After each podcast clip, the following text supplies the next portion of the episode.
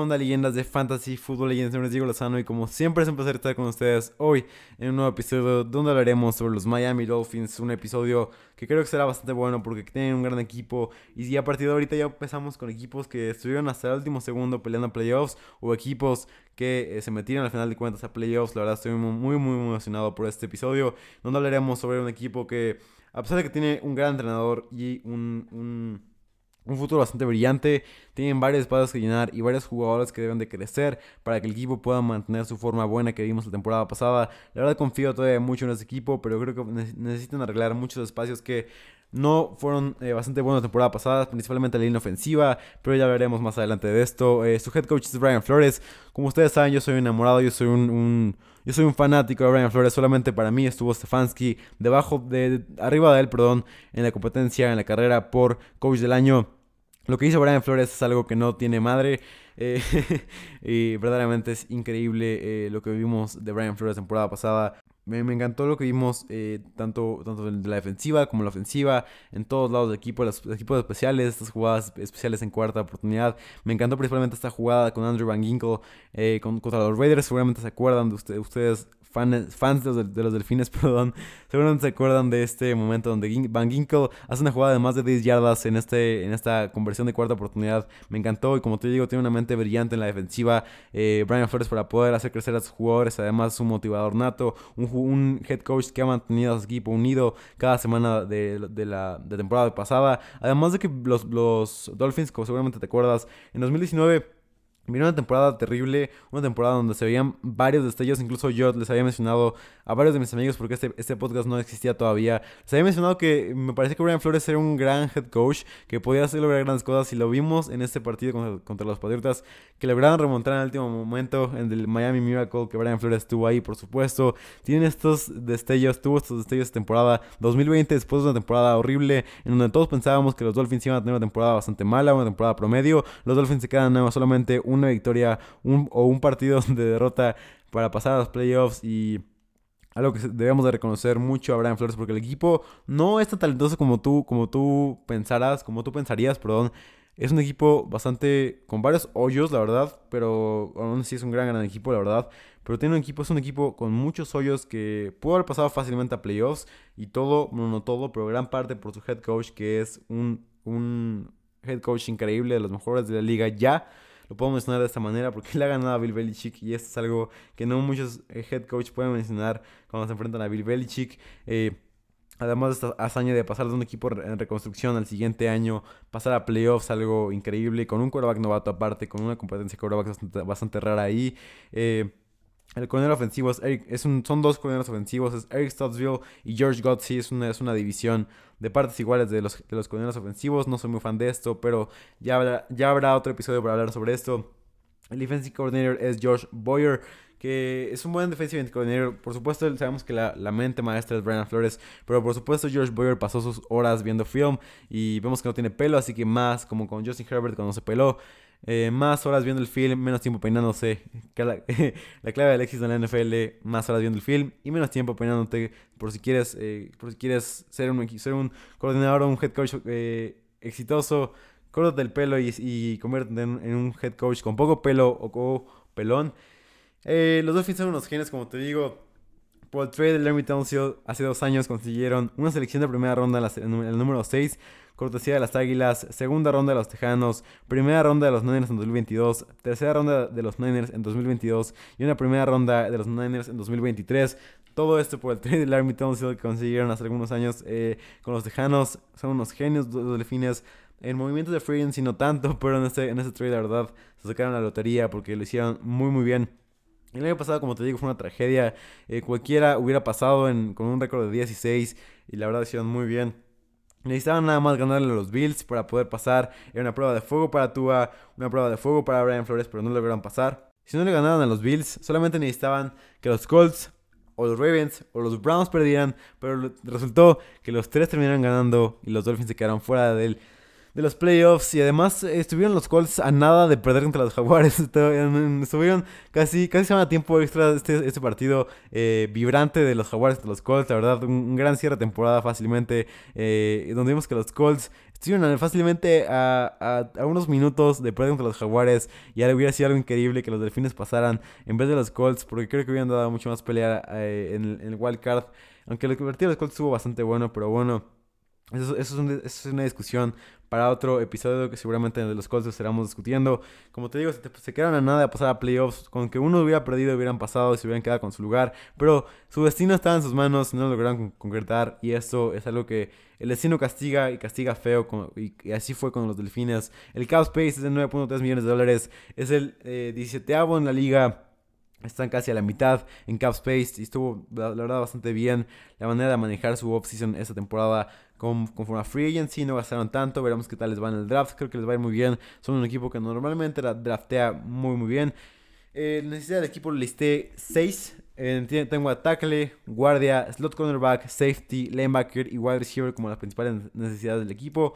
Los tackles de Dolphins para mí fueron muy, muy malos la temporada pasada, fueron terribles la temporada pasada. Austin Jackson fue uno de los peores tackles de la liga, fue novato, por supuesto le afectó no tener pretemporada, pero aún así vimos varios tackles que, no que fueron novatos y que no tuvieron pretemporada de la misma manera, pero que jugaron una temporada increíble, eh, como Wirfs, como, bueno, hay muchos más que podemos mencionar, pero como te digo, Austin Jackson tuvo una temporada muy muy mala como tackle y eh, me parece que es una prioridad traer a Penny Stewell como, como tackle. Veremos si llega al sexto, esperamos que sí llegue. hay que ver qué pasa con los Bengals. Para mí todo va a estar en si los Bengals agarran a Jamar Chase o agarran a Penny Stewell. A partir de ahí podemos ver qué va a pasar con los Delfines. Yo tengo un mock draft que agarran a, a Penny Stewell los Bengals, así que más adelante quédate para, para ver qué pasa con los Delfines eh, en el draft. Robert Hunt para mí jugó debajo del promedio, pero no tan mal. O sea, fue un jugador bueno a no tan bueno, eh, pero no fue terrible. O sea, es, un jugador jugable como tackle derecho. Por supuesto, si puedes tener un upgrade en la posición adelante. A hacer todo, la línea, ofensiva no fue tan mala en conjunto. Creo que fue una línea ofensiva cumplidora que, que cumplió con los objetivos, que mantenía un poco de tiempo a Tua.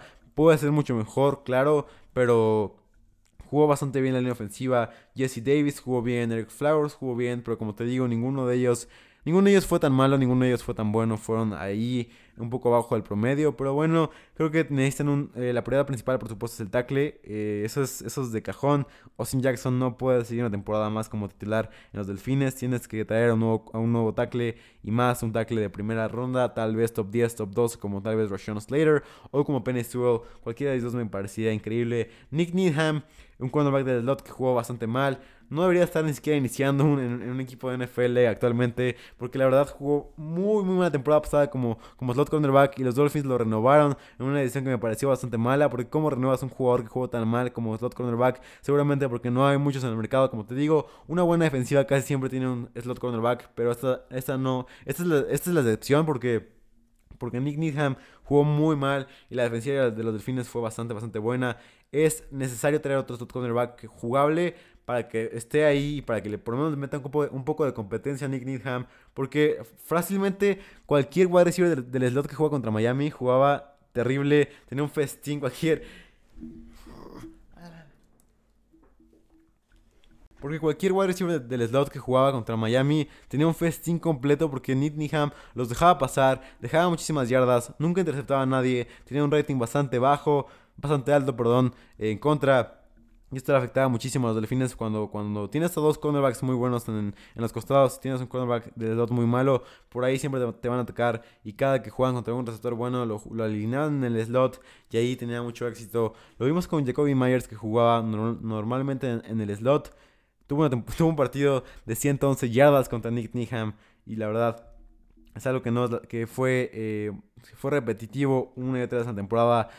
Miren, los dos safeties de Miami no son malos, no son terribles, pero la verdad puedes tener dos mejores safeties que ellos cualquier día de la semana, porque Bobby McCain es un free safety que fue eh, horrible en pass rush, por supuesto fue bueno en coverage, para mí me pareció bueno, viendo el film, me parece que no fue tan malo, la verdad me gustó lo que vi Bobby McCain, de Bobby McCain en coverage en el film, pero como, como pass rusher, la verdad es que fue muy malo y como free safety necesitas tener, necesitas tener habilidad para poder atacar el pass rush. Y, y McCain no siquiera atacaba, ni siquiera hacía pressures al quarterback, no podía llegar, cada que llegaba a la línea ofensiva lo tenían, incluso lo tiraron alguna vez en, un partido, no recuerdo en cuál, pero lo tiraron alguna vez a Bobby McCain. Y es difícil que tengas un free safety exitoso que no pueda atacar a que, que, no, pueda atacar al, al, pass rush, al quarterback. Eric Rowe fue terrible en el juego terrestre, el strong safety de los, de los delfines necesitas un strong safety que pueda taclear bien y además que pueda ser bueno contra la carrera porque es algo vital para un strong safety que pueda por lo menos detener la carrera, que pueda estar ahí en el timing perfecto y Eric Rowe no es este safety que pueda estar ahí, es que necesitan urgentemente un safety, me parece que es una de las prioridades del equipo por supuesto eh, y, Eric Rowe, ni, ni, Eric Rowe ni McCain pueden solucionar este problema. Jerome Baker jugó bien a secas como linebacker temporada pasada es bastante jugable, es un jugador arriba del promedio, ligeramente arriba del promedio. Siento que este año puede dar un poco de salto, veremos qué pasa, pero creo que se va a mantener ahí. Para mí me parece un, linebacker cumplidor, un linebacker que, que puede eh, taclear, las, taclear las jugadas eh, necesarias, que puede estar ahí en los momentos buenos. Por supuesto, no va a ser linebackers intuitivos que pueden interceptar mil veces, que pueden taclear ah, en, cuarta oportunidad. No es este linebacker, pero Jerome Baker es un jugador jugable que puede estar ahí, que me parece que va a ser linebacker uno de los delfines para por, para por lo menos la próxima temporada. Hay que ver qué pasa hacia el futuro, pero Jerome Baker. Eh, nada más hablando de esta temporada, me parece que va a ser el, el linebacker de esta temporada. Los Dolphins necesitan un linebacker 2 porque McKinney eh, por más que ellos piensen que es bueno, no es bueno. Vimos que lo, agarraron en, Free Agency en un trade con Shaq Lawson y no es alguien bueno, no es la solución como Linebacker 2. El otro Linebacker 2 también jugó muy muy mal. Eh, vayamos rápidamente a, checar las adiciones relevantes en, Free Agency. Will Fuller llegó a los Delfines, por supuesto una noticia increíble para ellos. No me encantó a mí, por supuesto, por el Fantasy, pero bueno, eh, fue una buena noticia para Tua principalmente porque le va a ayudar muchísimo a crecer. Matt Cura llegó, a llegó de los Ravens. Jacoby Brissett, quarterback, llegó a los Colts. Bernardri McKinney llegó de un trade con los Tejanos a cambio de Shaq Lawson y un pick de séptima ronda. Malcolm Brown, la estrella de la primera semana de los Rams contra los Cowboys, llegó a los, eh, a los Dolphins. Adam Butler de los Patriotas llegó a los Dolphins a reforzar el defensive interior. No me parece que juegue mucho esta temporada, pero bueno, de todos los jugadores que se fueron esta temporada fueron Fitzpatrick, que, llegó al fútbol team, Calvin Noy, que llegó a los, a los Patriotas, Matt Breida que llegó a los Bills, Ted Carras que llegó a los Patriotas también y Davon Godshaw que también llegó a los Patriotas.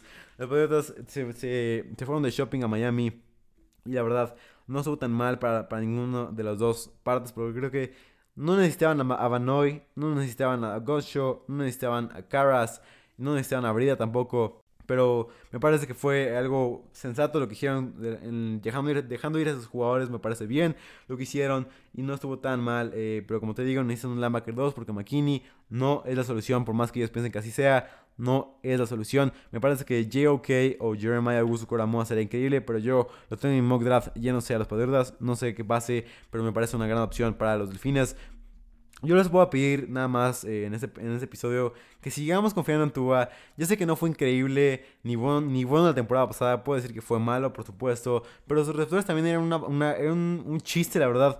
Sus receptores, si no estaba en el ambiente adecuado la temporada pasada, con una, con una off-season completamente diferente, esa temporada va a ser mucho mejor porque va a tener eh, progresiones, va a tener OTAs, va a tener estos eh, minicamps, va a poder mejorar, va a poder ver en qué se equivocó, va a poder entrenar con su equipo una off-season completa y esto le va a ayudar muchísimo a Totango Bailoa para poder mejorar mucho y además Will Fuller mejora a cualquier quarterback que esté enfrente de él. Vemos que nada más está con, con Sean Watson, pero cuando está ahí, siempre los demás, su entorno va a ser mucho mejor. Y Will Fuller que llega a los delfines me encantó. Principalmente para Tutango Bailoa, porque Tutango Bailoa se va a ver muy, muy beneficiado de que esté ahí Will Fuller y de que le ayude muchísimo más a poder lanzar el balón largo y esto va a ser un gran beneficio para él. No sé qué tanto le ayuda a Will Fuller eh, esto porque vemos que Tua Tagovailoa no lanzó bien el balón largo, pero como te digo, sus receptores soltaban los balones o no corrían la ruta donde debía ser o no hacían lo correcto, no hacían el movimiento perfecto para hacer, no tenían un, un route runner o un jugador que estrechara el campo como Will Fuller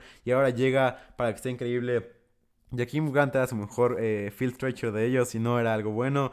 Eh, como te digo, la temporada pasada Will Fuller, seguramente ya, lo escuchaste en el, episodio de los Tejanos, pero los pocos juegos que jugó fueron increíbles. Cada uno de ellos fue eh, una amenaza vertical para los Tejanos y que cualquier equipo, cualquier, cualquier esquema quisiera tener. Y, la verdad me estoy muy emocionado por lo que pueda pasar con los delfines, eh, principalmente con Wilford, como te digo, no es algo que me encante en el fantasy.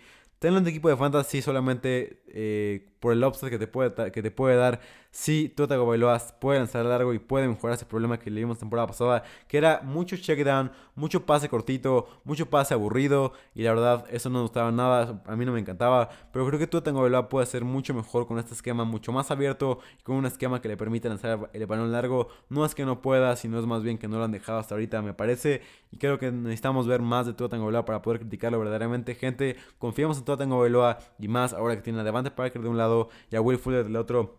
Me parece una, situación ideal para él. Si esta temporada no juega bien con estas dos armas, podemos empezar a, puedo empezar a entender el slander hacia él. Aunque todavía me esperaría hasta el tercer año para ver qué puede pasar con él. Pero sí, eh, esperemos, que, esperemos a ver qué pasa esta temporada con él, con Will Fuller ahí. Como te digo, tiene a Will Fuller en tu equipo de fantasy. Hay que ver qué, qué tanto mejora Bailoa.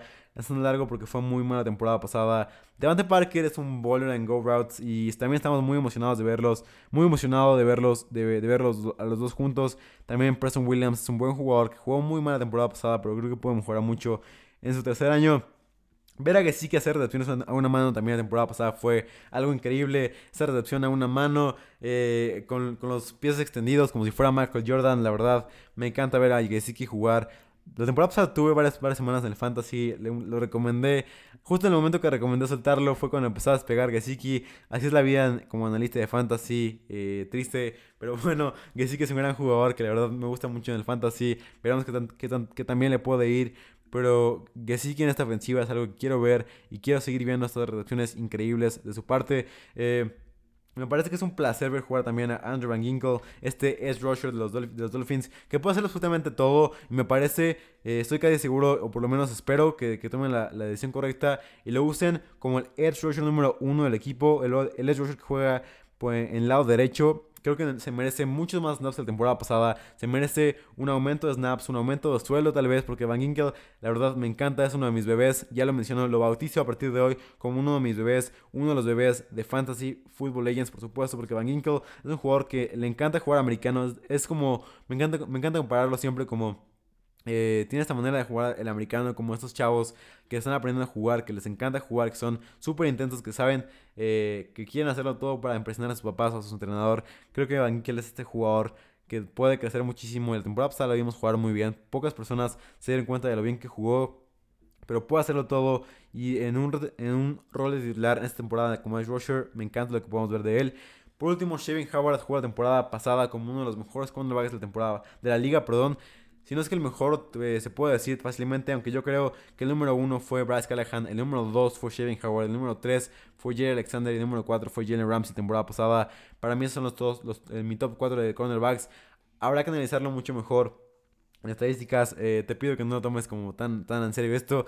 no estoy viendo ahorita las estadísticas, pero para mí, pensando, si me vienen a la mente estos, números, estos cuatro nombres ahorita para como mejores cornerbacks de la liga ahorita Shevin Howard tuvo 10 intercepciones, además tuvo el segundo mejor rating de toda la liga con el quarterback le lanzaba y la verdad me encantó ver esto, solamente estuvo debajo de mi bebé, Bryce Callahan. Entonces, eh, para resumir todo eso que les dije, Van Ginkel mi bebé, Shevin Howard de los mejores cornerbacks de la liga, Will Fuller con Tua Bailoa me gusta, eh, en la vida real no me gusta para nada en el fantasy, Gesicki es un gran tight end, Devante Parker es un gran bowler en go routes, Jerome Baker es un buen linebacker, pero necesitan, tener un linebacker que pueda ayudarle a poder mejorar.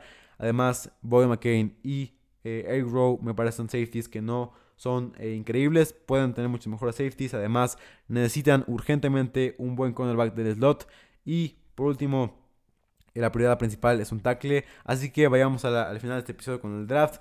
Me encantaría que llegara Devonta Smith, no te voy a mentir, la verdad es algo que me encanta, que sueño con ello todos los días, ver de nuevo a Tua Bailoa y a Devonta Smith juntos una vez más. La verdad es algo, que todos soñamos, pero me parece que ya gastaron mucho en receptores. Me parece que va a ser Devonta Parker por derecha, Will Fuller por izquierda y Preston Williams en el slot, junto con Albert Wilson que vuelve del COVID. Espero que no sea así, espero la verdad, fuertemente espero que Devonta Smith llegue a los Dolphins como jugador de slot, eh, que, que, intercambie puestos con Devonta Parker en, el slot, la verdad sería uno de los mejores stand de receptores de toda la liga. Devonta Smith, Devonta Parker y Will Fuller, háganlo realidad por favor, Delfines, pero para mí, en mi mock draft, llega Rashawn Slater en el 6, porque creo que Penny Sewell se vaya a los, Bengals, Ya sé que puede sonar muy bien que llegue eh, Jamar Chase a los, a los Bengals, pero estoy seguro que van a ir por Penny en el, en el número 5 los Bengals y en el 6 los Dolphins van a agarrar a Rashawn Slater. Ya sé que suena feo, ya sé que es un poco desalentador para ustedes, fans de los Delfines, pero creo que es lo que van a hacer. Necesitan urgentemente un tackle izquierdo. Austin Jackson no es la solución. Ya sé que es triste porque fue su primera selección, pero fácilmente tuvieron los peores drafts de primera ronda de temporada pasada los Delfines, sin ofender, porque no hay, no Guinea, perdón por la pronunciación. No Guinea jugó terrible temporada pasada. Eh, también Austin Jackson jugó muy mal. No hicieron buenos drafts de primera ronda principalmente. Todo tengo balón, no fue un gran quarterback, pero creo que podemos confiar en él. Me parece que van a ir por eh, Rashawn Slater a la segura por el tackle izquierdo para asegurar esa posición y para darle mucho más apoyo a Totengo Bailoa, que creo que ya demostraron con lo que han hecho esta offseason que, que confían en él, que es su QB1 y que van a seguir con él por lo menos un año más. Me parece algo increíble porque Tottenham Veloa tiene, tiene este potencial eh, muy bueno que puede mejorar mucho y más debajo de, de, Brian Flores. Pienso que van a ir por Rashawn Slater para resumirte todo lo que te dije. Y en el 18 me gusta muchísimo que llegue Trevor Murray, el safety de los de, de, de, TCU, que es muy muy bueno. Para mí es el safety número uno. Puede jugar como linebacker, puede jugar de todo. Eh, me parece que va a llegar ahí eh, en, los Delfines, el número 18, como era Fitzpatrick antes. Y a lo, largo, a lo largo del draft espero que traigan a un cornerback de slot, a un guardia. Me encantaría ver a Elijah Vera Tucker en la segunda ronda, pero creo que no va a llegar tan, tan abajo. Me parece que los Steelers, los Steelers lo van a agarrar en primera ronda, pero me gustaría muchísimo llegar eh, ver a Elijah Vera Tucker en esta, en esta línea ofensiva para proteger también a Tutango Bailoa. Eh, también me gustaría mucho que trajeran un linebacker en tercera ronda. Jamin Davis me gustaría muchísimo, muchísimo los delfines. La verdad, te lo voy a decir fácilmente, ya sé que lo he escuchado muchas, muchas veces, pero Jamin Davis no, me parece que no hay ninguna, ninguna defensiva que no es un buen fit para él. Me parece que en cualquier, en cualquier defensiva puede ser bueno. Y además un wide receiver por, ahí de la cuarta, quinta ronda del slot. Me encantaría también Jalen Darden, que, llegaría hasta que llegara a esta ofensiva para poder ser bueno. O incluso Amon Russell Brown si es posible, pero veremos qué pasa. Y esto será todo para el episodio de Fantasy Football Legends. Gracias por escucharme. Nos vemos en el próximo. Pásala súper, súper bien. Gracias por estar aquí. Nos vemos en el próximo. Bye.